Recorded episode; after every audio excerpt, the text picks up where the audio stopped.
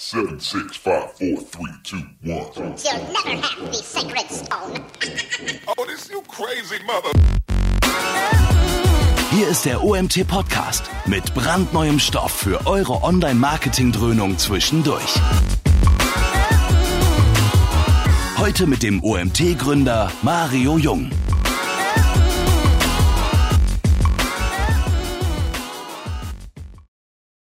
So, ich begrüße euch an einem Busy Dienstag. Warum Busy Dienstag? Webinar, heute Abend noch Clubtreffen. Also mein Dienstag steht voll im Zeichen des OMT. Ich begrüße euch zu unserem nächsten Webinar. Mal wieder eins mit dem Lieb-Team. Schon mal vielen, vielen Dank an Thomas, dass ihr euch wieder zur Verfügung stellt. Diesmal ein Thema, was wir noch nicht so häufig gespielt haben.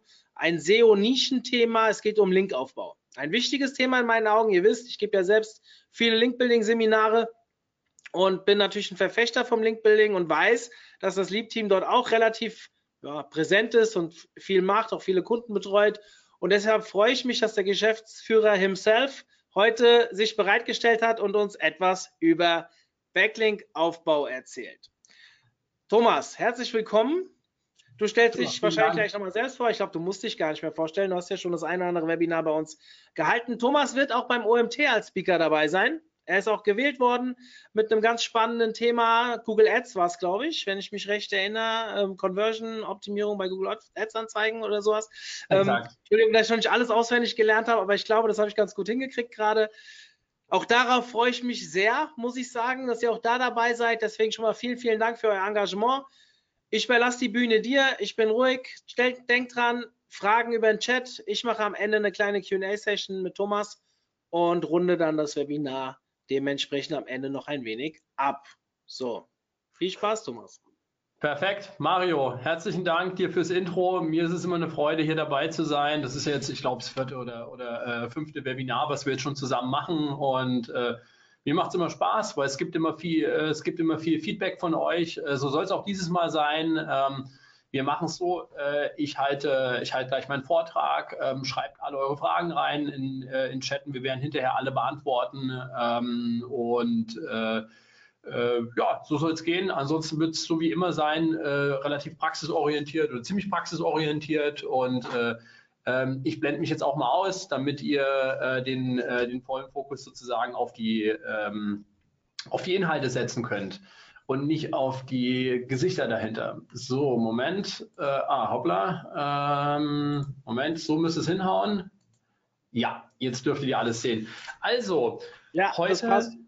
Ja, passt so perfekt, wunderbar. Ähm, heute soll es um äh, Backlink-Aufbau gehen, ähm, aber noch einen Schritt davor, ähm, nämlich um eine Off-Page-Strategie. Was ich damit meine, ich erkläre es gleich. Ähm, ich stelle mich ganz kurz nochmal vor. Also, ich bin Thomas, bin Gründer und Geschäftsführer von Lieb. Ähm, Lieb, wir sind eine Agentur, sitzen in Berlin hier in Berlin-Charlottenburg. Äh, wir beschäftigen uns im Grunde genommen mit drei Themen. Ähm, das ist einmal sozusagen der große Baustein Suchmaschinenoptimierung, nämlich wie kriege ich mehr organischen Traffic auf meine Seite und machen dann im Grunde genommen alles von On-Page-Beratung bis hin zu Off-Page, was wir äh, selbst durchführen in äh, allen relevanten Ländern in Europa mit Muttersprachlern im Haus auch. Ähm, wir betreuen Relaunches und so weiter und so fort. Also alles, was letztendlich SEO-relevant ist. Ähm, wir besorgen Traffic über Paid-Kanäle, also von Google Ads über Amazon, über YouTube äh, und so weiter und so fort. Alles, wofür man äh, für einen Klick sozusagen Geld bezahlt.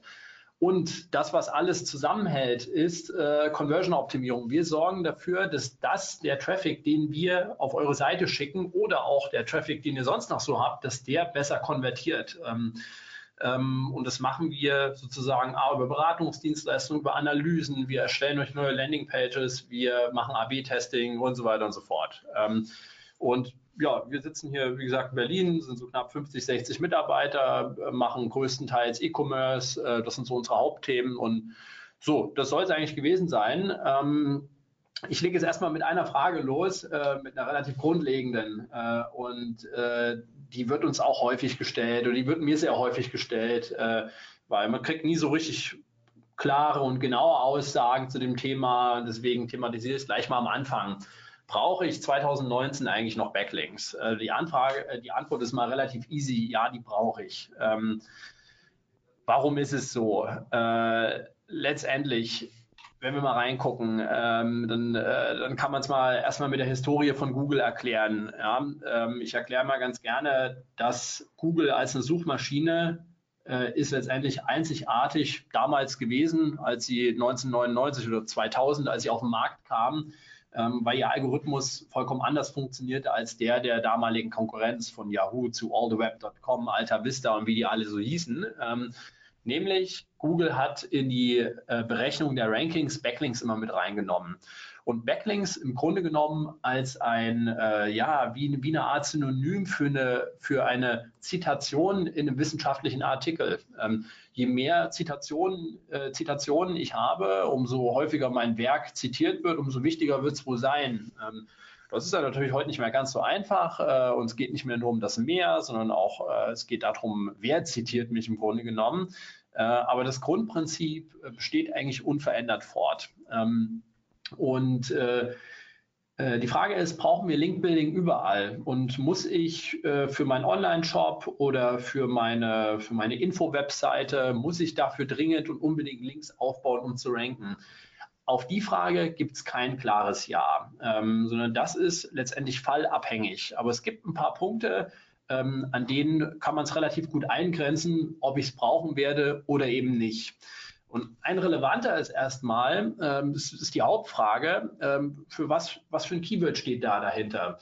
Ähm, für welches Keyword möchte ich ranken? Und ähm, für jede, ihr wisst ja, wie es ist, es gibt keine allgemeinen Regeln. So muss eine Webseite sozusagen aufgebaut sein, damit sie ranken wird, sondern Google berechnet für jedes einzelne Keyword ein einzelnes Ranking und gewichtet die Faktoren dementsprechend auch unterschiedlich, je nachdem, was es für ein Keyword ist. Und man kann mal relativ klar sagen, dass je transaktioneller ein Keyword ist, also wir haben ein transaktionelles Keyword wie Damenmode, Damenmode kaufen, ähm, versus ein informatives, so wie, ähm, keine Ahnung, ja, ähm, sagen wir mal Rückenschmerzen, ja, oder sowas in der Dreh. Ähm, je transaktioneller ein Keyword ist, umso wahrscheinlicher ist es, dass ich Backlinks brauche. Und äh, umso mehr Wettbewerb auf einem Keyword drauf ist, umso höher ist die Relevanz von Backlinks. Das kann man relativ einfach sagen. Also wenn ihr transaktionelle Keywörter habt, weil ihr einen Online-Shop habt, äh, ähm, wenn das nicht eine totale Nische ist, also eine Nische äh, mit einem mit einem Produkt, was vielleicht auch nur ihr besetzt und was wenige Leute suchen, wo es also auch wenig Angebot gibt, gibt äh, dann wird, dann werden Backlinks eine große Rolle spielen. Ähm, jetzt ist es ja so, ähm, wenn ihr die Backlinks mal so betrachtet, äh, dann ähm, gibt es ja auch ganz gute Gründe dafür, warum es Backlinks eben immer noch so gibt. Also den Abgesang auf Backlinks, den habe ich schon gelesen vor fünf Jahren, äh, wahrscheinlich sogar schon länger her, ja, 2012, 13, 14 bei den ganzen Pinguinen, da gab es immer schon den Abgesang. Ähm, warum gibt es die eigentlich heute immer noch in dem Algorithmus? Und warum werden die, tauchen die regelmäßig in irgendwelchen Studien über das sind die wichtigsten Ranking-Faktoren? Warum tauchen die ganz oben auf?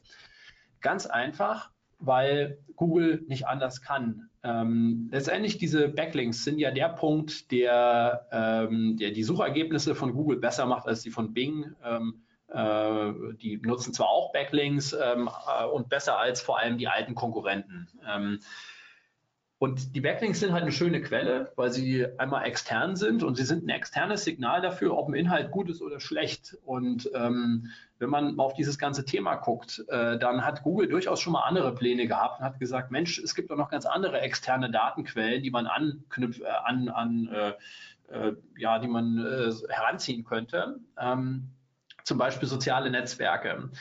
Wenn ihr euch mal vorstellt, äh, dass äh, ja in sozialen Netzwerken sind wahrscheinlich mehr als, äh, als die Hälfte aller Einwohner auf diesem Planeten ähm, irgendwie mit einem Profil vertreten und teilen sehr viele Inhalte, scheren auch externe URLs. Und das sind ja eigentlich wunderschöne Signale, die eine Suchmaschine wie Google heranziehen könnte, weil es ja auch nichts anderes sind als Zitationen. Was hier aber das Problem dahinter? Ähm, das Problem ist letztendlich, dass äh, Google bei Facebook und Instagram keine strukturierten Daten bekommt. Das heißt, sie wissen zwar, äh, diese und jene Seite kriegt 2000 Likes oder 5000 Likes oder was auch immer, aber sie wissen nicht, wer hat da geliked.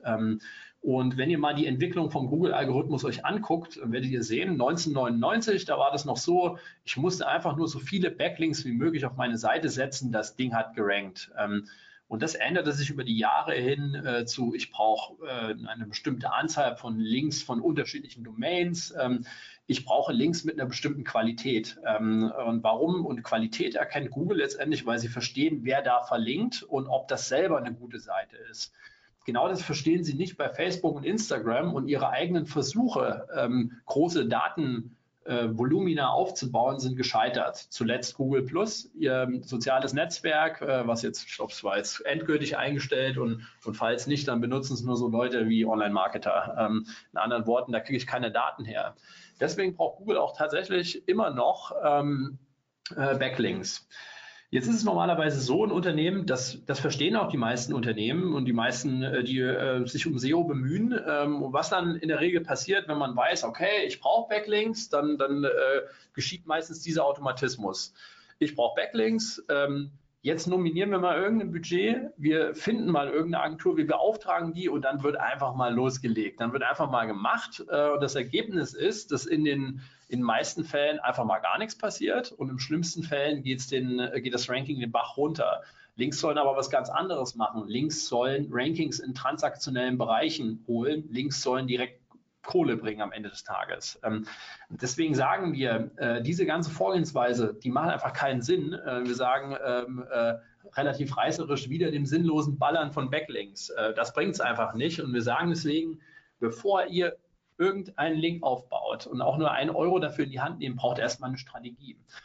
Ähm, warum braucht ihr eine Strategie und was, welche Fragen klärt so eine Strategie? Zuallererst mal klärt diese Strategie die Frage, welche Backlinks ich brauche, welche Art von Backlinks, welcher Qualität müssen die sein. Sie klärt, wie viele man in welchem Zeitraum aufbauen muss, um zu seiner Konkurrenz aufzuschließen. Ähm, eine Off-Page-Strategie klärt letztendlich auch, welche, welche qualitativen Voraussetzungen diese Links eben haben müssen und wie verhindere ich, dass ich eine Penalty erhalte. Ähm, der letzte Punkt ist relativ relevant. Ähm, ihr habt alle davon schon gelesen, von Pinguin-Penalties und von manuellen Penalties und so weiter, von 50 Prozent des Traffics verloren, weil Backlinks aufgebaut wurden. Ähm, letztendlich müsst, müsst, ihr genau sowas vermeiden. Ähm, und wie geht das Ganze? Ähm, Ihr müsst verstehen, Google ist ein äh, so riesengroßes äh, ja, äh, Konstrukt ähm, und in, in Zeiten von einem, von einem exponentiell wachsenden Internet so gefühlt, ja, ähm, hat Google unglaublich viele Daten zu verarbeiten. Und was sie nicht tun ist, ähm, dass sie sich jeden Backlink einzeln angucken, ist logisch. Ähm, oder dass da irgendwelche Quality Rater sitzen. Sowas gibt es zwar heute immer noch, äh, fahren sie aber immer mehr zurück. Sie versuchen alles algorithmisch zu lösen. In anderen Worten, sie versuchen algorithmisch zu erkennen, ob Backlinks natürlich reinkommen oder ob man die aufbaut. Ähm, äh, ob, die, ob, die, jetzt natürlich reinkommen oder auch nicht, oder ob er die aufbaut, ähm, äh, spielt letztendlich keine Rolle. Aber es gibt bestimmte Footprints, die hinterlässt man, die kann äh, ein Algorithmus erkennen und dann weiß der Algorithmus, aha, die versuchen zu bescheißen, mal so salopp gesagt, äh, jetzt gibt es eine Penalty dafür. Und das könnte er sehr gut verhindern. Ähm, und auch das klärt sozusagen eine Off-Page-Strategie. Wie fangt ihr da jetzt an?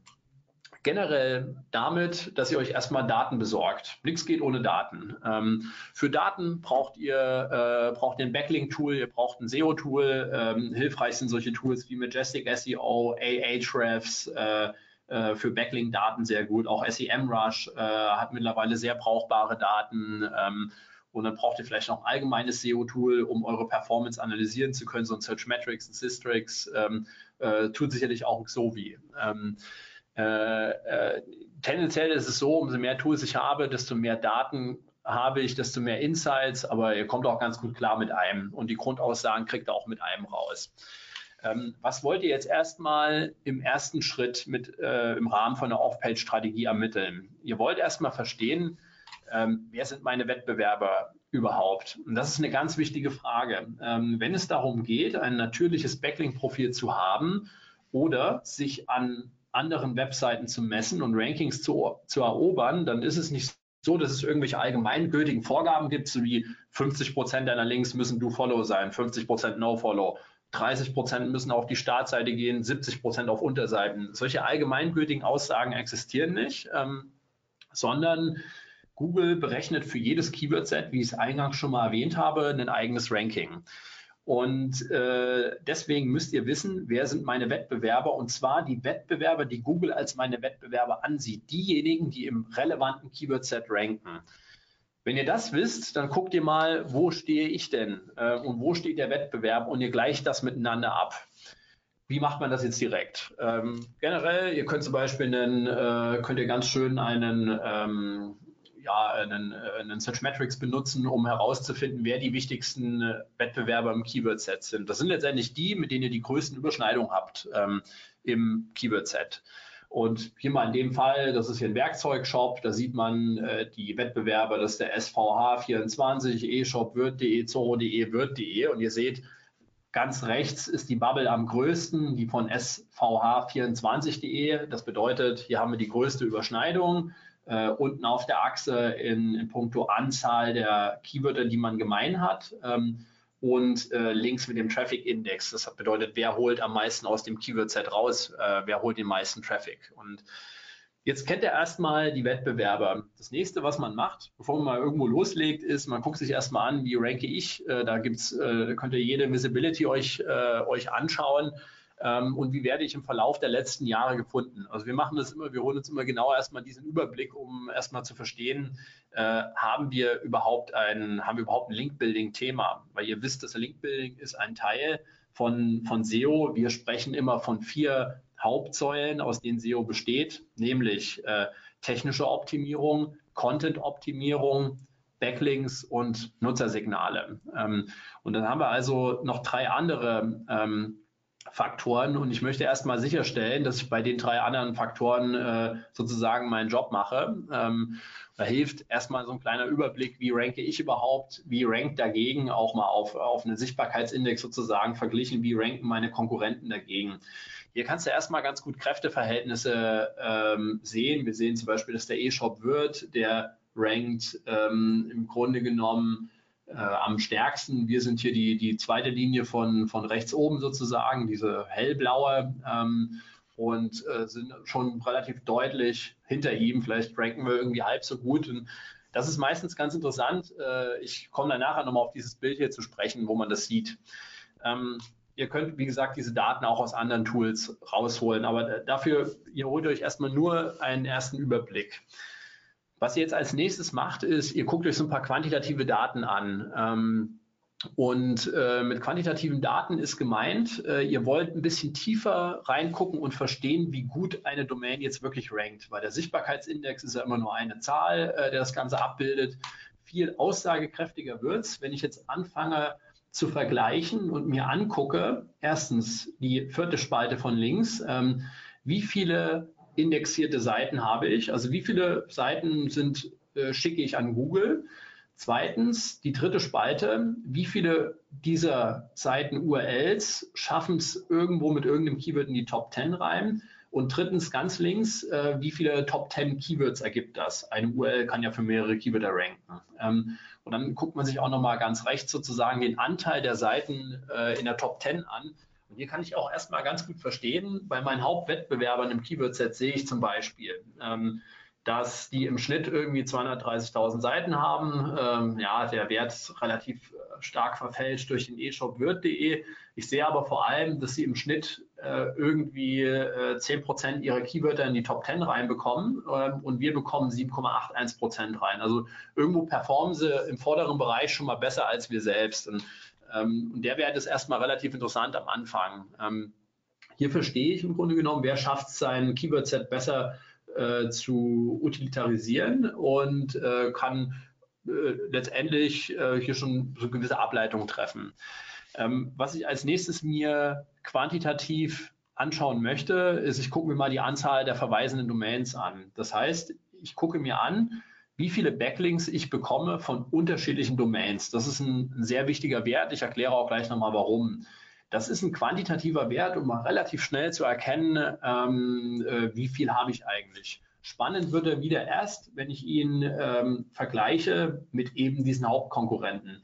Hier sehen wir im Übrigen ganz gut bei eShopWirt.de, äh, sehen wir, der hat auch die meisten Anzahl Referring Domains. Ähm, Wir sind äh, ja hier irgendwo, ich glaube, wir sind die, äh, in dem Fall sind wir hier die hellblauen wieder. Wir sind irgendwo im unteren Bereich.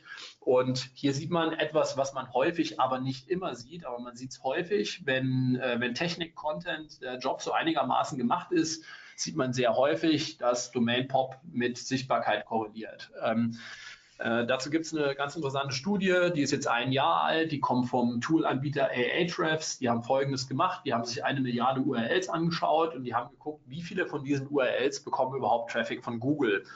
Und dann haben sie gesehen, ähm, das sind knapp 100 Millionen. In anderen Worten, 90 Prozent kriegen erstmal nicht einen einzigen Klick von Google. Und dann haben sie sich die 100 Millionen nochmal angeschaut und haben sich angeguckt, wie viel Traffic sie bekommen. Ähm, und dann sieht man das, das ist ganz interessant. Äh, ihr seht auf der linken Achse die, äh, die durchschnittliche Anzahl der verlinkten Domains und äh, auf der unteren Achse seht ihr den Traffic, den sie via Google bekommen. Und das Ding ist beinahe linear, wenn man es mal so guckt. Äh, also wir haben eine Linearkorrelation zwischen äh, der Anzahl von äh, unterschiedlichen Domains und dem Traffic, den man bekommt, also dem Ranking am Ende des Tages. Ähm, deswegen ist Domain Pop wichtig. Ähm, ich, ich, ich sage es mal gleich, das ist nicht das Einzige, was zählt, logischerweise. Und früher hätte man jetzt einfach nur angefangen und, und äh, ja, geballert ähm, und Links von unterschiedlichen Domains auf eine äh, auf eine Seite gejagt, damit ja diese Zahl höher wird. So einfach ist es eben heute nicht mehr. Äh, aber das zeigt schon mal, wo die Reise hingeht. Ähm, wenn meine Konkurrenz eine Domain-Pop hat von 2000, ich habe eine von 100, muss ich mir Gedanken machen. Ähm, man sieht im Übrigen auch äh, äh, letztendlich die gleiche Korrelation zwischen der Anzahl der verlinkenden Domains und der Anzahl der rankenden Keywörter. Die ist auch relativ ähnlich. Ähm, das ist der erste Wert, um mal so quantitativ zu vergleichen, das Backlink-Profil von mir, von euch mit eurer Konkurrenz. Ähm, und jetzt versucht ihr es mal qualitativ. Äh, und wenn man es qualitativ machen will, dann kann man es relativ schnell runterbrechen, indem man sich einen Wert anguckt, wie den Majestic SEO Trust Flow. Der wird für eine ganze Domain errechnet und äh, ähm, Trust Flow und Citation Flow äh, gemeinsam berechnen, so sagen wir mal so Pi mal Daumen, ähm, wie ist die Qualität der Backlinks, die bei mir eingehen. Also nicht mehr die reine Anzahl, sondern wie ist die Qualität. Und jetzt sehe ich zum Beispiel hier, wir stehen beim Trust Flow von 17, beim Citation Flow von 34 und äh, das Ding wird jetzt letztendlich wieder spannend, äh, wenn ich ihn vergleiche mit meinen Konkurrenten. Und da sehen wir hier in dem Fall zum Beispiel 17, 22, 15, 31, 15. Äh, und wir sehen, dass wir vielleicht im Mittelfeld liegen, äh, aber auch, dass der Kollege von eShopWirt.de, der auch die besseren Rankings hat, dass er auch einfach bessere Backlinks hat in der Summe. Ähm, äh, wenn ihr das genauer analysieren wollt, nämlich nicht für alle Backlinks der Domain zusammengewurstelt in einem Wert, so ist es ja letztendlich im Trustflow, der fasst das zusammen für die ganze Domain, sondern wenn ihr euch das Ganze angucken wollt, ähm, für jede einzelne äh, URL, die auf euch verlinkt, dann sei Ahrefs empfohlen. Äh, es gibt diese URL-Rating-Verteilung ähm, und die bewertet letztendlich von 0 bis 100 die Qualität jedes einzelnen Backlinks. Ähm, und äh, typischerweise hat man dann hier so ein logarithmisches Profil, also unten relativ mehr, ähm, nach oben hin wird es dünner, also ist relativ normal. Und auch hier ist es wieder relativ spannend, äh, sich anzugucken, wie sieht es denn im, äh, im Vergleich aus mit meinen Konkurrenten. Und dann sehe ich hier schon relativ gut, äh, dass wir vor allem in der Kategorie 2, 10 bis 20 und äh, ja, deutlich weniger haben als die äh, anderen Kollegen, die anderen Konkurrenten. Ähm, und das ist dann letztendlich auch ein Grund dafür, warum du schlechter rankst. Du hast einfach weniger Backlinks und äh, sie sind auch in der Summe schlechter. Und äh, hier, das ist ein ganz guter Wert, woran man sieht.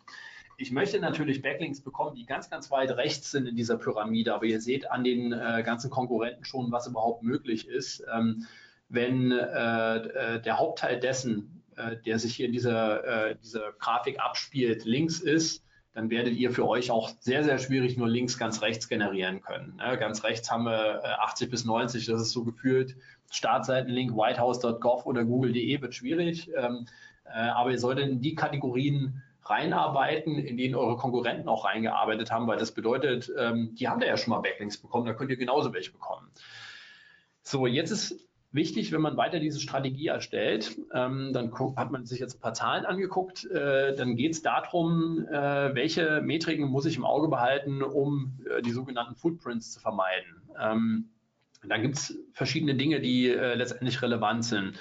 Ähm, man guckt sich einmal an, wie ist das Verhältnis zwischen Textlinks, Links aus Bildern und Links aus weiteren Quellen, äh, wie zum Beispiel Frames oder Weiterleitungen. Ähm, das guckt man sich an. Wie ist mein eigenes Verhältnis? Auch da wieder Majestic SEO, äh, Link Research Tools liefert all diese Daten und äh, äh, ja, die weichen alle voneinander ein kleines bisschen ab, aber für die Grundaussage reicht es immer, wenn man auch nur ein Tool hat. Also wir fummeln meistens die Daten von mehreren Tools zusammen. Ähm, das könnt ihr euch aber einfach sparen. Äh, für eine grundlegende Aussage äh, reichen dann auch die Daten von einem Majestic SEO zum Beispiel. Ähm, aber genau dieses Verhältnis gucke ich mir wieder an und ich ermittle auch, wo, stehen, äh, wo steht der Durchschnitt sozusagen meiner Wettbewerber und wo stehen wir selbst. In dem Fall kann ich mal ganz gut ableiten, ähm, dass die meisten Wettbewerber einen höheren Anteil an Textlinks haben und äh, ähm, bei uns ist er durch die Weiterleitung sozusagen niedriger. Durch einen Textlink kommt immer mehr Relevanz auf einen, ähm, wird mit einem Link mitgegeben, weil Google dann versteht, aha, darum geht es also in der Seite, die hier verlinkt wird. In anderen Worten wäre jetzt ein Takeaway, wenn, wenn, die, äh, wenn die Ratio so ist, würde ich mich drauf, äh, darauf fokussieren, mehr Textlinks aufzubauen, weniger aus irgendwelchen Bildern. Ähm, ähnlich sieht es aus mit, dieser, mit der sogenannten Deep Link Ratio. Was bezeichnet die Deep Link Ratio? Die Deep Link Ratio ist die Rate an Links, die auf die Startseite gehen, äh, im Vergleich zu denen, die auf die Unterseite gehen. Ähm, da ist es auch so, jede Branche zeichnet ein anderes Bild. Ähm, und äh, man sollte tunlichst das, das nachbauen, was normal ist in der Branche oder eben nochmal genauer gesagt im Wettbewerbsumfeld, so wie wir es am Anfang definiert haben. Ähm, und wir gucken uns nicht nur das an, sondern wir gucken uns auch die Rate an, Follow-Links zu No-Follow-Links auf der Startseite und auf Unterseiten. In dem Fall sehen wir, ähm, die Startseiten-Unterseiten-Ratio ist absolut vergleichbar. Also da sind wir voll im Ziel, sollten genauso weitermachen, wenn wir aufbauen. Ähm, also nicht nur auf Unterseiten aufbauen, weil diese schöne Rankings bringen, sondern auch auf Startseite, die zumindest zu einem Drittel nicht vergessen. Ähm, und äh, sehr ähnlich ist es jetzt auch, wenn ihr hier nach rechts guckt äh, in die Tabelle dann seht ihr auch, dass die Follow-No-Follow-Ratio, da liegen wir auch im Rahmen von dem, was die anderen machen, sollten letztendlich die Strategie in dem Fall einfach äh, weiter behalten. Häufig ist die Tabelle aber völlig umgedreht ähm, und dann, wenn ich jetzt, wenn es jetzt andersrum stehen würde, ich also zum Beispiel zwei Drittel Startseiten links hätte, ein Drittel Unterseiten links, dann würde ich äh, sehen, dass ich den Fokus in Zukunft auf Unterseiten links setze, damit ich einfach besser vergleichbar sind. Denn umso weniger algorithmisch auslesbare ähm, Auffälligkeiten hier sozusagen mitgebt, umso unwahrscheinlicher wird eine Penalty. Ähm, wichtig ist auch genauso äh, die, die sogenannte Anchor Text Distribution, also was steht im Ankertext direkt drin. Und hier ist es wichtig, ähm, ein mögliches natürliches Muster der Ankertexte nachzubilden, auch wieder von dem, was macht die Konkurrenz im Vergleich zu was machen wir. Es ist immer wieder das gleiche Prinzip. Und man unterteilt so grob eigentlich in Branded, da ist der Markenname im Anchor-Text, es gibt die Money-Keywords, äh, da ist genau das Keyword Damenschuhe kaufen im Anchor-Text drin. Es gibt die Compounds, das ist also zusammengesetzt letztendlich aus vielleicht einem Keyword und äh, einer längeren Phrase. Ähm, ja, da gibt es noch mehrere Kategorien, aber das sind eigentlich so die drei Hauptkategorien, in die wir es immer äh, unterteilen. Und ähm, wir haben es uns auch mal angeguckt über, äh, über mehrere Branchen und dann sieht man auch, dass das Verhältnis, wir haben uns irgendwie 200 Webseiten im Versicherungsbereich angeguckt, im Gesundheitsbereich und Immobilienbereich die größten. Und man sieht auch, dass die Verhältnisse abweichen. Äh, deswegen ist auch hier immer wieder, ihr müsst euch das angucken, äh, was, was äh, eure Konkurrenten machen und da müsst ihr im Umfeld sozusagen bleiben. Wir haben uns halt hier mal eine ganze Branche genutzt, äh, genommen. Ihr nehmt einfach immer euer Keyword-Set, das ist das Beste. Dann gibt es solche Sachen wie äh, die Top-Level-Domain-Verteilung. Also wie viel Prozent meiner Backlinks, die ich bekomme, bekomme ich von ähm, Top-Level-Domain so und so, Comnet.org bis und so weiter. Ähm, in der Regel sieht es genau immer so aus, äh, wenn ihr eine deutsche Seite habt, dann werdet ihr viel von DE bekommen, vielleicht noch von AT und CH, wenn ihr dahin vertreibt ähm, und dann von diesen Zinobi-Domains, Comnet.org bis Info. Das ist eigentlich so üblicherweise das, was man oben hat. Ähm, ähm, mir ist kein Fall bekannt, wo eine Top-Level-Domain-Verteilung dafür sorgt, dass irgendjemand eine Penalty bekommt. Also das heißt, das ist, glaube ich, kein Wert, der wahnsinnig wichtig ist. Das Einzige, was wir immer mitnehmen, ist, dass alles, was östlich von, äh, von Deutschland ist, die Links gucke ich mir mal genauer an, weil sie höchstwahrscheinlich oder nein, weil, weil sie spammy sein können. Ähm, äh, .ru-Dinger, .cn hat man sehr häufig ähm, Spammy-Links dabei und die will ich ja loswerden. Dazu komme ich dann nochmal. Und zwar genau jetzt. Ähm, bevor ihr irgendwas aufbaut, solltet ihr erstmal dafür sorgen, dass die Backlinks, die ihr habt, die ähm, ein hohes Risiko aufweisen, dass ihr die erstmal loswerdet. Wir machen es wie folgt. Wir ziehen uns die Backlinks aus allen Tools, die bestehenden sozusagen, äh, die, äh, die ihr jetzt habt und äh, fassen die zusammen. Und dann bewerten wir die einmal automatisiert und dann bewerten wir sie manuell. Und wir unterteilen sie in folgende Kategorien. Ähm, TOX 1, TOX 2 ist ein Wert, der kommt aus den Link Research Tools. Wenn der Wert mitgegeben wird, weiß ich immer, den will ich loshaben, unbedingt. TOX 1 ist eine, ist eine Domain, die deindexiert ist, ganz schlechtes Zeichen. TOX 2, Malware, Virus, äh, gehackte Seite, fast noch schlechteres Zeichen diese Spam-Links, die hier oben markiert sind mit 13,37 Prozent, die, da haben wir einen eigenen Algorithmus zusammengebaut, wie wir die anhand von verschiedenen Daten erkennen. Das ist so, ja, 90 Prozent wird es korrekt sein, 10 Prozent liegen wir dann mal daneben äh, und haben einen drin, der nicht reingehört. Deswegen brauche ich eine manuelle Kontrolle. Ähm, die unauffälligen muss ich mir nicht angucken ähm, und die Scraper-Seiten, also diejenigen, die meinen Content klauen und daraus verlinken, die auf mich, die möchte ich auch unbedingt loshaben. Ähm, was macht ihr jetzt mit denen, die ihr loshaben wollt? Ähm, letztendlich, ihr disavowt die, nutzt eure Search-Konsole, ladet die hoch ähm, und zack sind sie weg. Ähm, wichtig dabei ist, geht dabei vollständig vor und äh, äh, schmeißt letztendlich alles raus, was, ähm, äh, ja, was schädlich ist. Ähm, dann habt ihr auch keine, äh, dann, dann, sinkt die Gefahr von jeder Penalty. Also äh, Takeaway, erstmal die Sachen loswerden, äh, die ihr habt und die ihr nicht mehr wollt.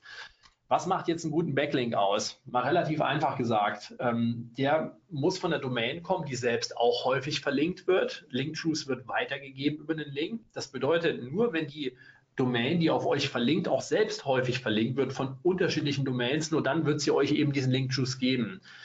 Content ist enorm wichtig. Dieses ganze TF-IDF-Konzept ähm, äh, spielt eine hohe Rolle. Google ist unglaublich gut darin geworden, Links einfach zu ignorieren, wo, von denen sie glauben, ah, hier geht es thematisch nicht um das richtige Thema. Wenn ihr verlinkt auf eine Seite, ähm, die auf, auf die Slash Rückenschmerzen ähm, und ihr verlinkt, dann solltet ihr aus einem Text verlinken, der auch äh, Kernfrequenzmerkmale aufweist äh, von, von dem, was Google im, im Top 10 Keyword Set sozusagen mag. Also ist dieses TF mal IDF Thema wirklich sehr, sehr wichtig. Ähm, vor allem in dem Bereich, der äh, um den Backlink drumherum ist, das nennt man auch Baby Anchor. Ähm, wichtig ist, dass diese Seite, die auf euch verlinkt, die muss auch gut ranken. In anderen Worten, Google muss die mögen. Sichtbarkeit ist nicht unbedingt der beste Indikator. Wichtig ist, dass die Seite viele Top 10, Top 100 Rankings hat und zwar genau in eurem Themenbereich. Wenn ihr also was zu Rückenschmerzen macht, sollte die Seite auch in dem Bereich ähm, ranken. Dann ist es wichtig, dass der Content und die ganze Seite einfach für einen echten Nutzer geschrieben ist. Es ist so einfach. Also äh, wir sagen immer, wenn es nach SEO aussieht, ähm, dann wird es wahrscheinlich irgendwann schlecht werden. Ähm, es ist schwieriger umzusetzen in manchen Branchen, äh, wo die Linkquellen letztendlich knapp sind, aber am Ende des Tages müsst ihr Content für Nutzer schreiben und die Seite muss so aussehen, als wäre es auch für Nutzer gemacht und äh, nicht zum Verkauf von irgendwelchen Backlinks. Ähm, was ihr alles nicht wollt, ist das, ihr braucht eigentlich gar nicht erst anfangen mit äh, zumindest wenn ihr nicht in einer super Nische unterwegs seid, ähm, braucht ihr nicht mit Artikelverzeichnissen, Blogkommentaren, Social Bookmarks äh, anfangen. Ähm, die Links, die bringen einfach nichts. Das sind die, die in der Pyramide, die ich euch vorhin gezeigt habe, bei 0 bis 10 äh, äh, drin sind. Die werden kein Ranking bringen, äh, wenn das Keyword nur ein bisschen kompetitiver wird. Ähm, Expired Domains, die nicht reanimiert wurden, sind ein Problem. Ähm, äh, sogenannte Reanimates sind gut, äh, da könnte man danach googeln, aber eine reine Expired Domain, die einfach wieder stumpf aufgesetzt wurde, bringt keine Rankings mehr. Ähm, eine sogenannte Made for SEO-Seite, das das, was ich eben angesprochen habe, äh, die PageRank-Link-Schleuder, wie man das immer so genannt hat, alles PPP, Porn, Pills, Poker ähm, wollt ihr nicht haben.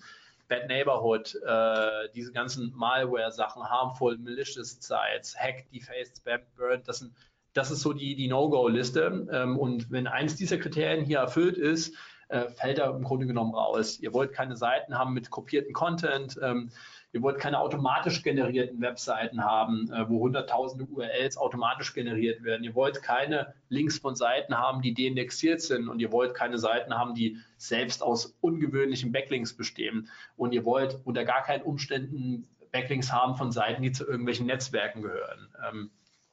Wenn eine Domain nicht für ihren eigenen Namen rankt, wenn ihr den eingebt oder für, für genau den Title-Tag von irgendeinem Artikel, dann wollt ihr den auch nicht haben. Dann mag Google die offensichtlich überhaupt nicht. Ähm, ihr wollt nichts thematisch Unpassendes. Ähm, und ihr wollt niemanden, der häufig Backlinks verkauft. Und wir haben einen Mobile First Index. Ihr solltet darauf achten, die Webseite muss mobilfähig sein. Ähm, wenn ihr jetzt diese ganzen Dinge beherzigt, dann geht's, ist häufig die Frage, wie wähle ich eigentlich eine geeignete Ziel-URL aus, wenn es um meine Unterseitenlinks geht. Ähm, der Vorteil von Linkaufbau ist letztendlich, dass ich steuern kann, wo geht mein Backlink hin. Ähm, äh, das ist genau der, äh, der Unterschied zu Content Marketing. Bei Content Marketing mache ich irgendeine Aktion und äh, die landet dann in slash Blog, slash Magazin, slash Ratgeber. Was passiert, wenn Backlinks kommen? Dann gehen sie eben genau dahin. Sie gehen aber eben nicht auf unsere slash Darmmode, unsere slash Money Page, wo wir den Linkschuss und den Backlink eigentlich brauchen. Äh, in anderen Worten, ähm, ihr müsst eben, das ist der Vorteil, dass ihr aussteuern könnt, wo kann ein Link überhaupt hin, wenn ihr Linkaufbau betreibt. Ähm, eine URL, die geeignet ist, erfüllt letztendlich folgende Kriterien. Sie hat selbst ein hohes Suchvolumen. Ähm, sie hat eine Transaktionswahrscheinlichkeit, also ihr wollt immer äh, letztendlich auch was optimieren, was am Ende des Tages auch Geld bringt. Warenkorbmarge stimmt, also äh, lieber einen Bürotisch zum Ranken bringen als eine Büroklammer, äh, wenn ihr so einen Shop habt und ihr guckt euch die Keyword-Positionshistorie an. Ähm, mit Keyword-Positionshistorie ist gemeint, ähm, wenn ihr zum Beispiel die Slash Damenschuhe habt, ihr verkauft Damen, ihr verkauft Schuhe, äh, dann guckt ihr euch an, wie hat, wie hat das Hauptkeyword in dem Fall Darmschuhe, das wichtigste, größte Keyword. Wie hat das in den letzten sechs Monaten gerankt auf die, eurer URL? Gut ist, wenn es gestiegen ist, das Ranking. Gut ist auch noch, wenn es stagnierte. Schlecht ist, wenn es gefallen ist. Schlecht ist, wenn es hoppelt, äh, hoch und runter geht. Äh, 3, 35, 5, 40 und so weiter und so fort. Die beiden Fälle rechts wollt ihr nicht machen, weil dann habt ihr entweder irgendwelche On-Site-Issues oder Nutzersignale-Issues und die wären die falschen, um Links aufzubauen. Ähm, ihr wollt ein Keyword letztendlich, was im Schwellen-Keyword-Bereich ist. Das ist der Bereich zwischen, sagen wir mal so grob Platz 5, Platz 20.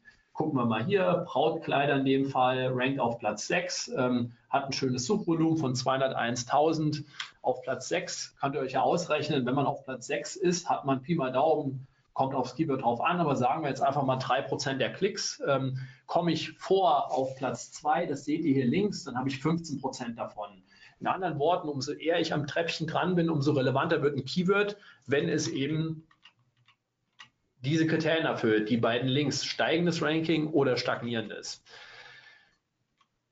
Wichtig ist, ähm, ihr müsstet euch mal anschauen, äh, wenn eure Zielposition Platz 3, 2, 1 ist, wie, würdet ihr, wie viel würdet ihr dann verdienen? Wie hoch ist das Suchvolumen? Ähm, wie viele Klicks bekommt ihr dann? Dafür einfach mal googeln nach CTR-Studie, dann kommt ihr genau auf so ein Bild hier, dann seht ihr die, die durchschnittliche CTR für Platz 1 im Desktop-Bereich sind 23 Prozent und so weiter und so fort.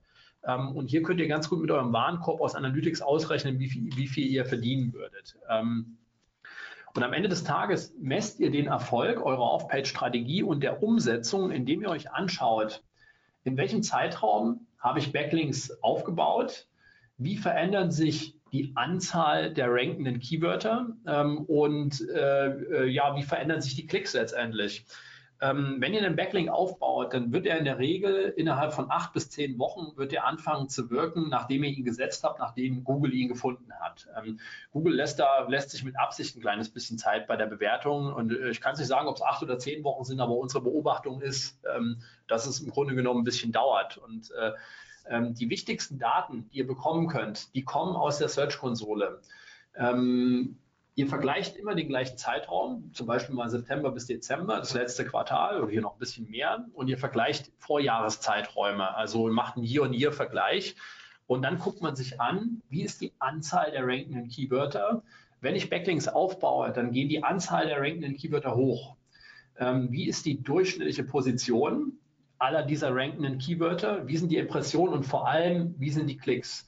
Ähm, und das guckt ihr euch an für die Hauptdomain und ihr macht den Vergleich, wie schaut es aus für eine spezielle URL, für die ihr Backlinks aufgebaut habt. Ähm, wie funktioniert das Ganze dort? Also die Zahlen sehen äh, bei, bei, äh, bei Gottes Willen nicht immer so schön aus wie hier, ähm, aber letztendlich, das sind, diese Daten kommen alle aus der Search-Konsole. Das sind die besten Daten, die ihr bekommen könnt auf URL-Level, auf Keyword Level und sowas müsst ihr euch zusammenbauen und hier, genau hier, äh, überprüft man letztendlich den Erfolg von Maßnahmen. Am Ende des Tages gemessen in mehr Klicks, die ihr bekommt.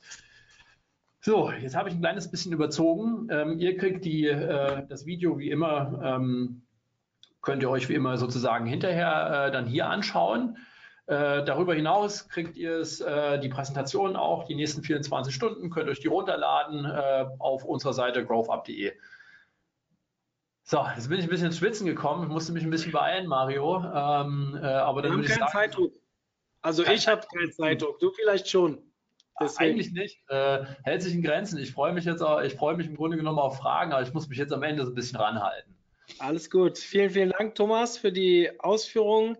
Ähm, ich beschäftige mich ja wirklich viel mit Link Building, aber habe wirklich zwei, drei coole Sachen mitgenommen. Bin nicht so der Edge äh, Ahrefs äh, User, aber da gab es ein paar coole Screens. Das werde ich hier intern auch mal äh, ja, positionieren und werden das mal ausprobieren. Ähm, das Interessante ist bei diesen ganzen Werkzeugläden, einen von den vier, ich sage nicht welchen, betreuen wir. Und äh, es war sehr schön zu sehen, ja, wie wir da so stehen. Also ich war positiv angetan zumindest. Sehr schön. Ähm, Schön. Deswegen danke dafür. Ich werde die eine oder andere Folie vielleicht mal dem Kunden präsentieren.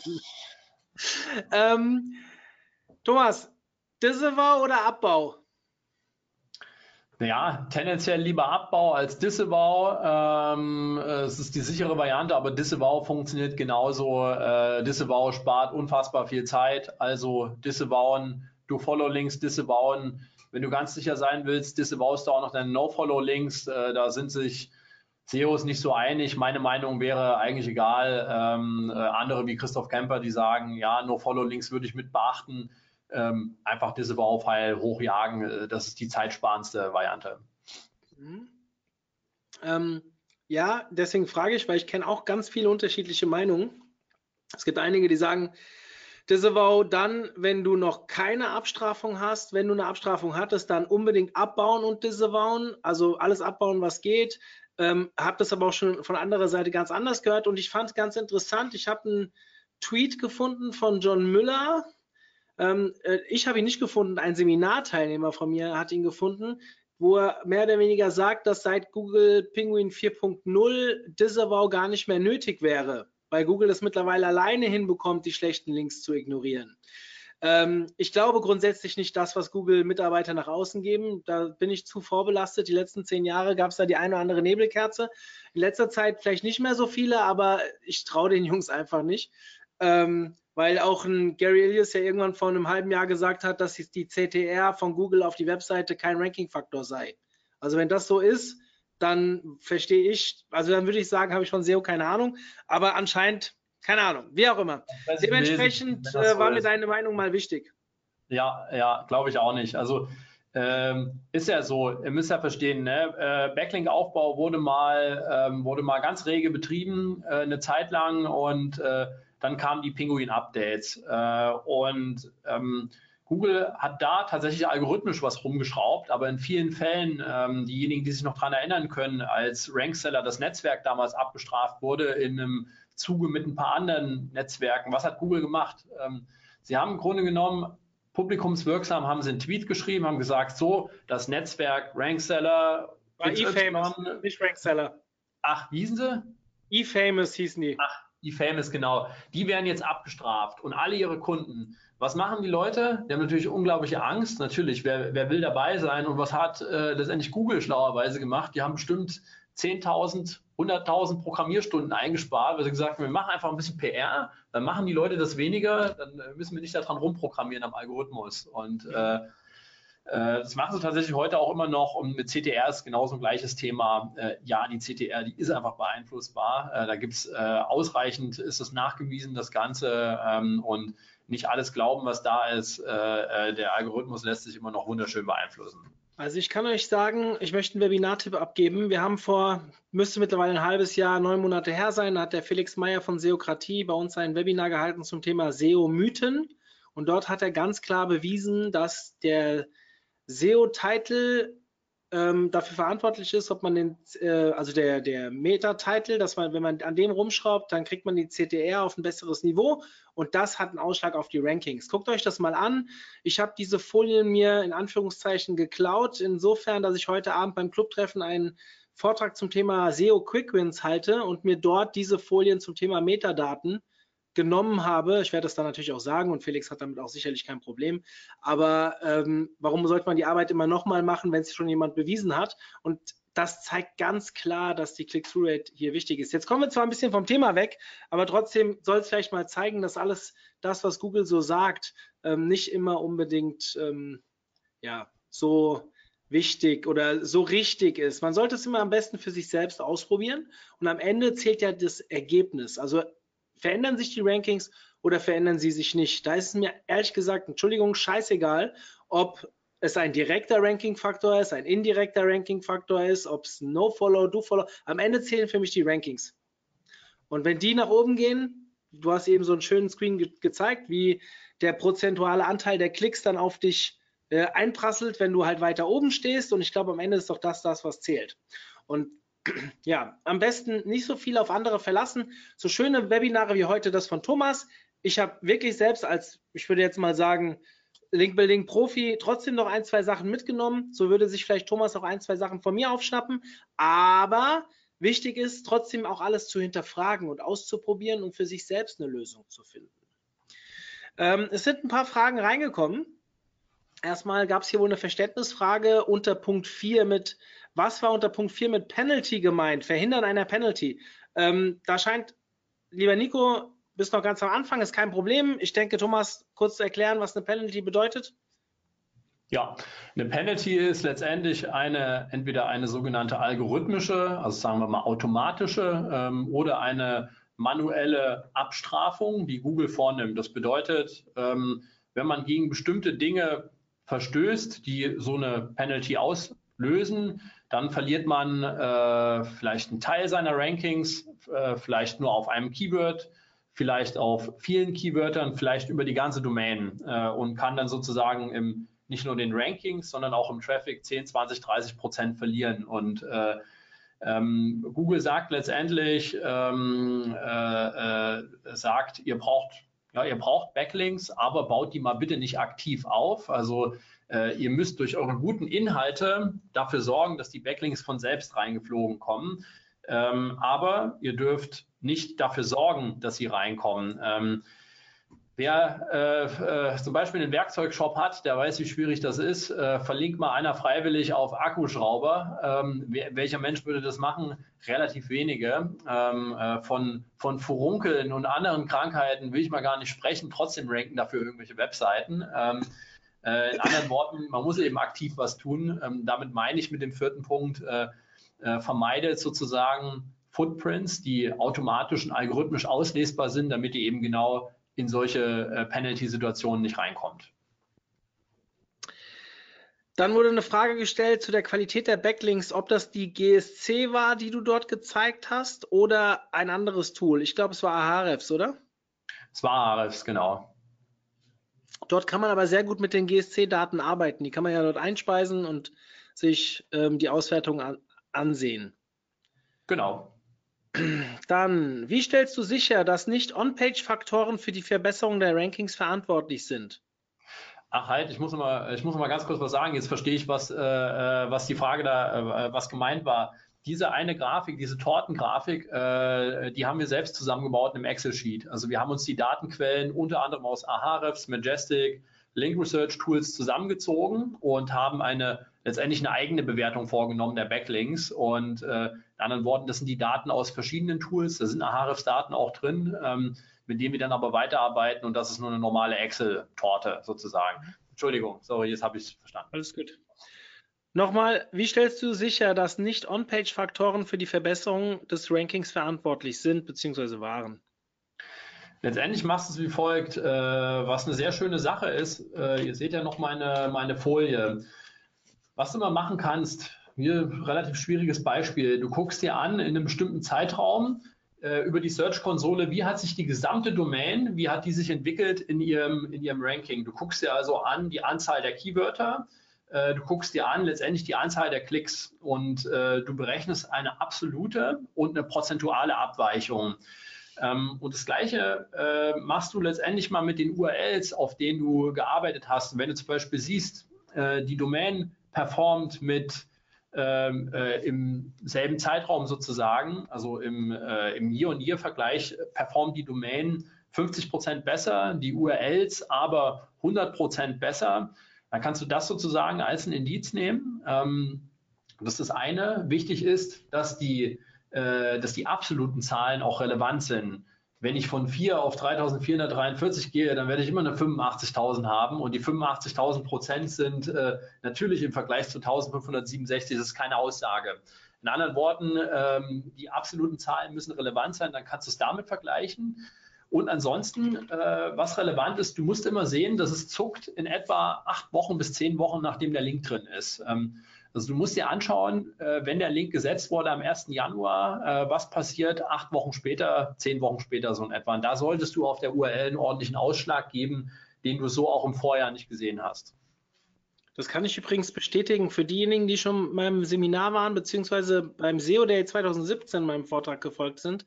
Ähm, dort habe ich einen Test gemacht, versucht relativ isoliert zu zeigen, wie schnell ein Backlink wirkt. Und dort konnte man auf Basis, da ging es um Traffic Links und so weiter, konnte man sehr gut sehen, dass ein Link nach neun Wochen und ein, einer nach 13 Wochen, glaube ich, ähm, in die Bewertung reinging. Also ähm, für eure Bewertung, ja, Links funktionieren nicht von heute auf morgen. Ich kann da Thomas total beipflichten. Und die Zahlen dürften auch ungefähr so stimmen. Also meine, unsere, unsere Einschätzung ist dieselbe. Gute Frage. Kannst du ein konkretes Beispiel für eine Strategie nennen, zum Beispiel beim Werkzeugkunden? Was genau habt ihr gemacht, um ihn im Ranking zu stärken?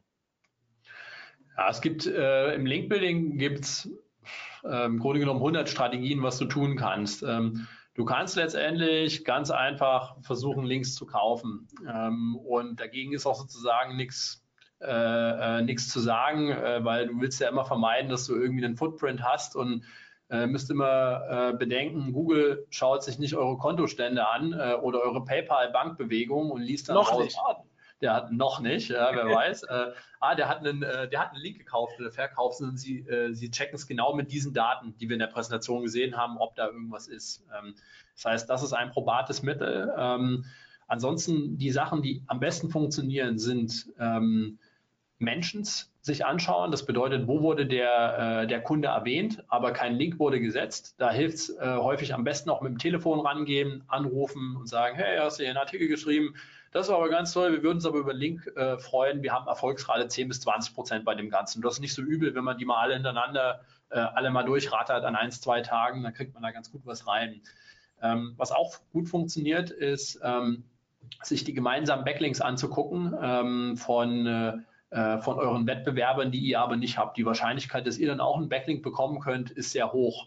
Ähm, der beste Workflow ist da, gemeinsame Backlinks ermitteln. Entweder mache ich das, indem ich mir alle Backlink-Daten händisch runterlade von dem SEO-Tool, was ich habe. Dann mache ich, äh, mache ich im Grunde genommen ab äh, und gucke, äh, welcher ist bei mehreren Webseiten, welcher, also welcher, welche Webseite verlinkt auf mehrere meiner Konkurrenten. Dann filter ich die Dinge automatisiert runter ähm, mit, äh, dem, mit der Domain Pop, weil wir wollen ja Links, die eine hohe Domain Pop haben.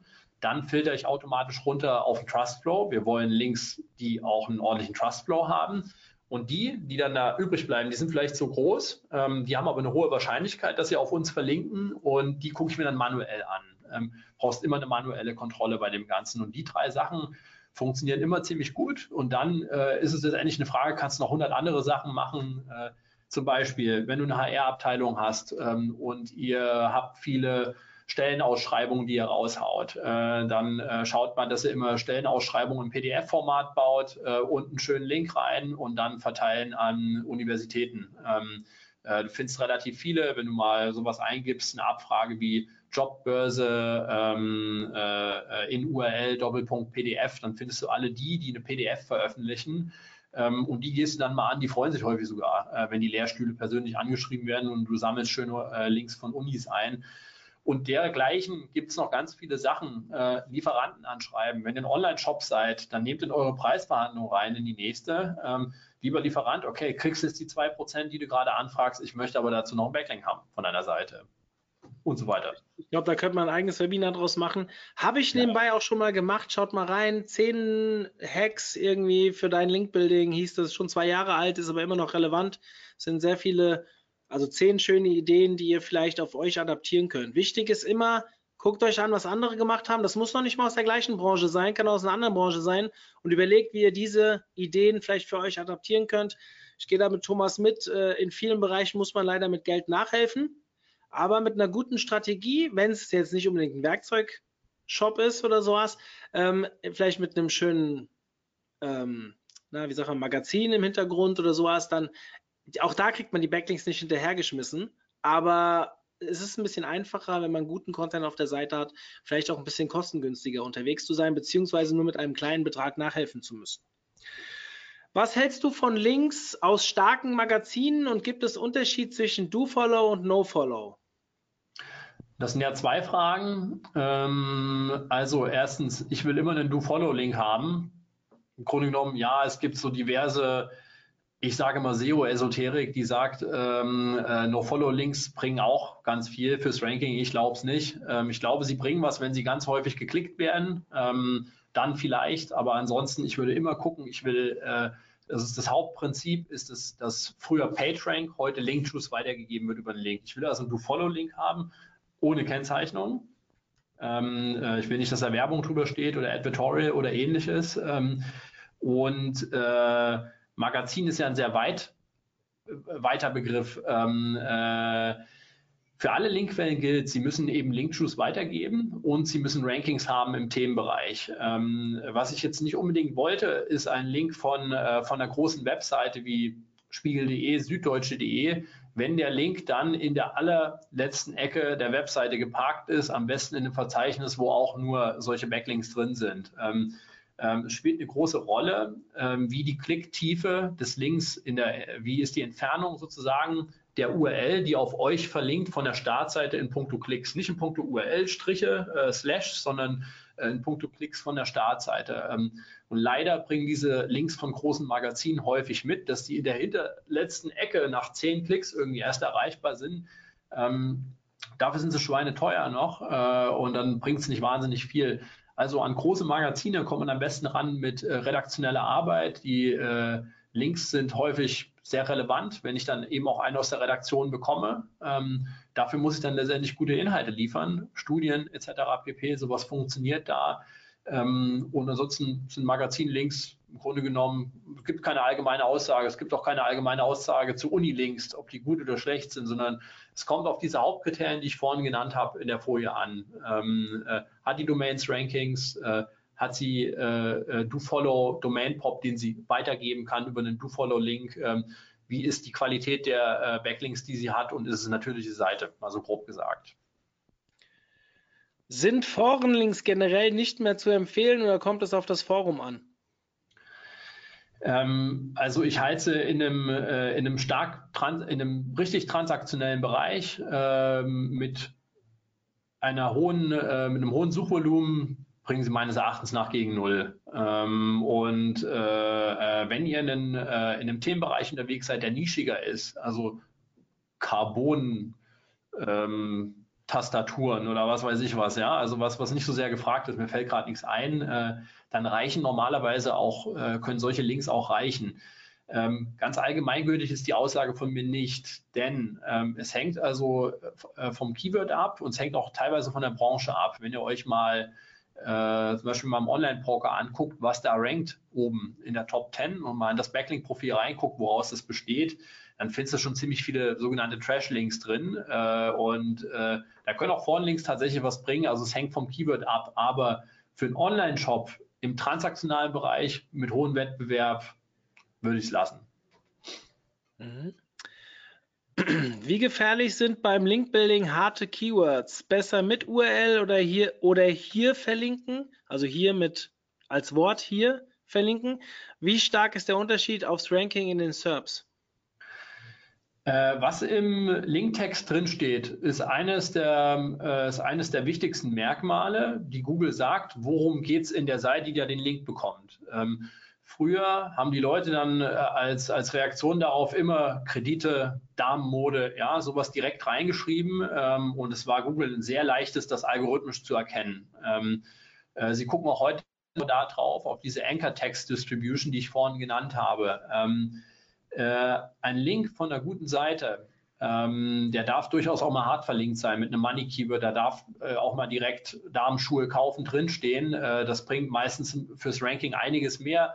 Aber wichtig ist eure Ausgangssituation, nämlich wie ist eure Anchor Text Distribution heute? Habt ihr schon so 70% Money-Zeug drin, äh, Money-Keywords drin, dann würde ich es gar nicht machen, dann ist das Risiko zu hoch. Ähm, wenn ihr das aber so gut wie nie macht ähm, und das vielleicht, weiß ich nicht, an 3% eures äh, äh, eures Backlink-Portfolios äh, ausmacht, dann ist es wirklich total egal. Und wenn ich einen Link habe, der zweifelsohne gut ist und zweifelsohne gute Signale sendet, dann verlinke ich so ein Ding auch mal hart. Ähm, aber eben äh, bitte nicht nur sowas reinholen, äh, sondern gucken, dass es äh, im Wettbewerbsvergleich niedriger ist am besten als der Wettbewerb und einfach nur bei den Top-Links machen, nicht bei denen, die so ein bisschen dodgy sind. Ja, ähm, es gibt keine Fragen mehr, Thomas. Es gibt noch eine Anmerkung. Einer meiner Ex-Seminarbesucher hat ge gesagt, warum hast du nichts gesagt, als Thomas gesagt hat, dass er eher nur Do-Follow und keine No-Follow-Links will. Ganz einfach, also die, die mich kennen, die wissen, ich bin nicht so der Verfechter von Do- und No-Follow-Unterschieden. Aber er, Thomas hat eine ganz wichtige Sache gesagt. Er hat gesagt, ein No-Follow-Link, es sei denn, er macht auch Klicks. Also was kommen Klicks darüber? Und damit gab es für mich keinen Grund, hier meine Meinung äh, kundzugeben, weil ich mache keinen Unterschied zwischen Do und No-Follow-Links, sofern sie Traffic bringen. Und dementsprechend, ähm, um das gerade klarzustellen für die, denjenigen, der das gerade gesagt hat, und mehr möchte ich auch gar nicht drauf eingehen. Ähm, wenn ihr da meine Meinung zu hören wollt, im Oktober ist das nächste Seminar in Köln, dann könnt ihr euch gerne einbuchen und dann können wir einen Tag über Link-Building diskutieren. Sicherlich steht euch auch Thomas bei der einen oder anderen Frage noch zur Verfügung. Ähm, sehr gerne. Also Diskussion auch gerne danach noch in der Facebook-Club-Gruppe, wenn ihr Lust habt. Also könnt ihr gerne was reinstellen. Sollte das auch an Thomas gerichtet sein und Thomas kriegt das nicht mit, werde ich ihn darauf hinweisen, dass es dort eine Diskussion gibt und dann kann er sich da irgendwie einschalten. Genau. Thomas, vielen, vielen Dank für dieses Webinar. Ich war vorher sehr gespannt, was da kommt, gerade für jemanden wie mich, der sich viel mit dem Thema beschäftigt. Ich bin sehr positiv überrascht gewesen, was auch für mich noch Neues mit drin ist. Also deswegen ein ganz großes Danke. Ich freue mich, dich am 6.9. bei uns zu sehen und hoffe, neben heute, ach so, da fällt mir noch eine Sache ein, die trifft dich jetzt ein bisschen weniger, aber ähm, wir sind ja heute Abend in Wiesbaden im Clubtreffen und wir sind im, zwar am 20.8 haben wir eine Premiere und zwar 14 Tage vor unserer Konferenz haben wir das erste Clubtreffen bei uns in der Agentur, also sprich zwischen Hofheim, äh, also in Hofheim zwischen Frankfurt und Wiesbaden. Wer Lust hat und aus der Gegend ist oder vielleicht auch mal Lust hat, uns zuliebe auch mal ein bisschen weiterzufahren, am 20.08. wird es ein Clubtreffen bei uns in unserem überschaubaren Büro in Hofheim geben. Der Platz ist begrenzt, wir werden trotzdem alle zulassen und werden auch draußen ein bisschen grillen und so weiter. Also wer Bock hat, vorbeizukommen, ist recht herzlich eingeladen. Es wird aber in der OMT Clubgruppe noch einen gezielten Post dazu geben und wer sich dann einbuchen möchte, kann es gerne über Facebook dann bei uns tun. Ansonsten werde ich immer wieder gefragt, wie sieht es aus mit Tickets? Mein Chef hat noch nicht zugesagt, ich kann nicht zum OMT, ihr müsst euch beeilen. Ich sage es ganz kurz, wir sind schon sehr weit. Wir haben wirklich für unsere Verhältnisse für die letzten Jahre sehr, sehr viele Tickets schon verkauft. Ich tippe, 15.8. ist Ende Gelände. Ja, also plus minus zwei Wochen, drei Wochen vor der Konferenz. Wenn es so weitergeht, werden die Tickets weg sein. Also wenn ihr dabei sein wollt, solltet ihr im Juli unbedingt noch ein Ticket kaufen. Ja, ich würde mich sehr darüber freuen. Thomas sicherlich auch. Ich freue mich auch, ja, aber ich freue mich auf die Konferenz auch auf jeden Fall. Äh, freue mich auf den Vortrag dann. Äh, bestimmt super geile Veranstaltung. Äh, wir haben ja euch ein paar Mal jetzt schon hier gehabt, auch bei uns in der Agentur. Ähm, und die, äh, die Vorträge, die dann immer da waren, waren super, super spannend. Auch jetzt für uns, ja, äh, die wir in der Agentur saßen. Deswegen denke ich, da kann jeder irgendwie was rausnehmen ähm, aus dem Ganzen. Und genau das ist der Wert von den Veranstaltungen. Aus jedem Vortrag ein paar Dinge rauszupicken äh, und sich mit den Leuten vor Ort auszutauschen. Das geht halt bei euch ziemlich gut. Deswegen, ich, äh, ich freue mich drauf. Dank, danke für die lobenden Worte. Hier hat noch äh, jemand gefragt, ja, das Webinar, Webinar hieß irgendwie 10 Hacks für, bleibt kurz online, dann schicke ich euch noch den, den Link mit rein. Thomas, dir vielen Dank. An alle, die ich heute Abend sehe, ich freue mich auf euch. Und wenn diejenigen, die jetzt den Link zu dem alten Webinar noch haben wollen, die bleiben jetzt noch eine halbe Minute drin. Ich suche ihn gerade raus und schicke ihn über den Chat. Thomas, mach's gut. Servus euch allen, viel Spaß beim Umsetzen, so wie immer. Macht's gut. So.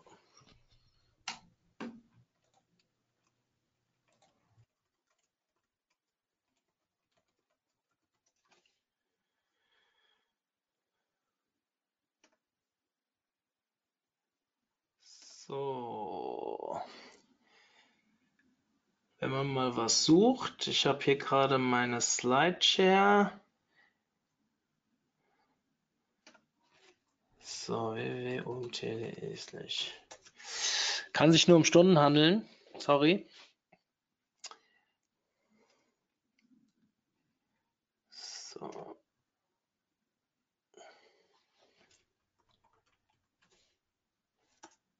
So, jetzt habe ich es gefunden. Und jetzt geht es in den Chat an alle. Wer Lust hat, haut sich das mal rein. Da sind ein paar Tipps drin. Und wie gesagt, äh, darüber hinaus kann ich euch mein Seminar empfehlen. Ja, das kostet dann mal Geld ausnahmsweise. Es ist nicht kostenfrei. Lohnt sich und findet ihr auch bei uns auf der Webseite, wird im Verbund mit Xovi organisiert. Ich glaube, im Oktober ist der nächste Termin ähm, in Köln. Ja, und wenn ihr doch mal irgendeine Link-Building-Kampagne hinterfragen wollt oder mal einen Tipp haben wollt oder mal eine Meinung, könnt ihr mich auch jederzeit anschreiben, mario.omt.de. Gebt mir ein bisschen Zeit, ich antworte nicht immer von jetzt auf gleich, aber ich versuche eigentlich auf jeden einzugehen. In diesem Sinne, ich bin raus, ich wünsche euch einen schönen Tag oder eine schöne Woche. Bis zum nächsten Webinar. Macht's gut.